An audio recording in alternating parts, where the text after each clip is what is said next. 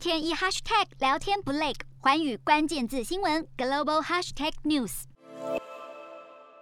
中国国家主席习近平近日大谈民主，不但阐述了何谓民主，更提出检验民主的指标：投票权、参与权、监督与制约等等，无所不谈。习近平一本正经演绎着民主的真谛，不知道的人还误以为中国可能有走向民主化的曙光。习近平一口好民主，虽然让人莞尔一笑，但是何谓中国式民主？中国真的有民主吗？外界满是问号。一个集权的国家怎么会有民主？以西方民主价值的定义来看，中国的政治制度当然不符合民主的要件。问题是中国却认为自己也是民主国家，而且强调民主不是少数国家的专利，民主有很多种方式，也绝对不是千篇一律。这话看似有道理，但是依旧改变不了中国不是民主国家的事实。重点并不是习近平说了些什么，而是他大谈民主的目的为何。因此，必须先从他的谈话结论来看，习近平要论证的是社会主义民主制度的优越性，尤其是由中共全面领导下的人民大会制度。既然中共代表着全体中国人民的意见，那么由人大代表要选出的国家主席，当然就是具中国特色的民主制度。所以，当国台办表示台湾的前途由全体中国人民共同决定，纵然台湾民众会嗤之以鼻，但以中国的政治运作逻辑来看，全体中国人民共同决定不同于全体台湾人民的意志，两者间不但不能相提并论，而且中国人民从来没有决定的政治权利。事实上，在政治监控的体制里，人民也不会有反对意见。当然，从台湾的角度来看，自然不会认同中国式民主。先不论中共集权的可怕，至少民主价值的信念已在台湾根深蒂固。换言之，台湾与中国之间的不同，民主就是最大的差异所在。这也解释了为何当前国际社会对中国威胁的忧心忡忡，愿意力挺民主的台湾来对抗集权的中国。只是习近平谈民主，并不是在打脸自己，而是要形塑全球性的制度之争，以证明中国社会主义制度的竞争力。对照西方民主的效率低落，力争民主的诠释权。台湾民众看习近平谈民主，多数会觉得荒谬绝伦。不过，台湾应当从大国竞争视角来解读中国的背后用意，以免误判中国是不是民主国家。答案很简单，也无需再强调。但是明知不是，却又要打肿脸充胖子，习近平难道不怕别人看笑话吗？显然，习近平别有用心，想透过制度自信来对外对内进行政治宣传。面对中国威胁的台湾，除了与全球民主国家相互取暖之外，也必须提升自己的民主防卫能力，避免敌人借由民主漏洞进行渗透，同时反省国内以民主进行政治恶斗的问题。洞悉全球走向，掌握世界脉动，无所不谈，深入分析。我是何荣，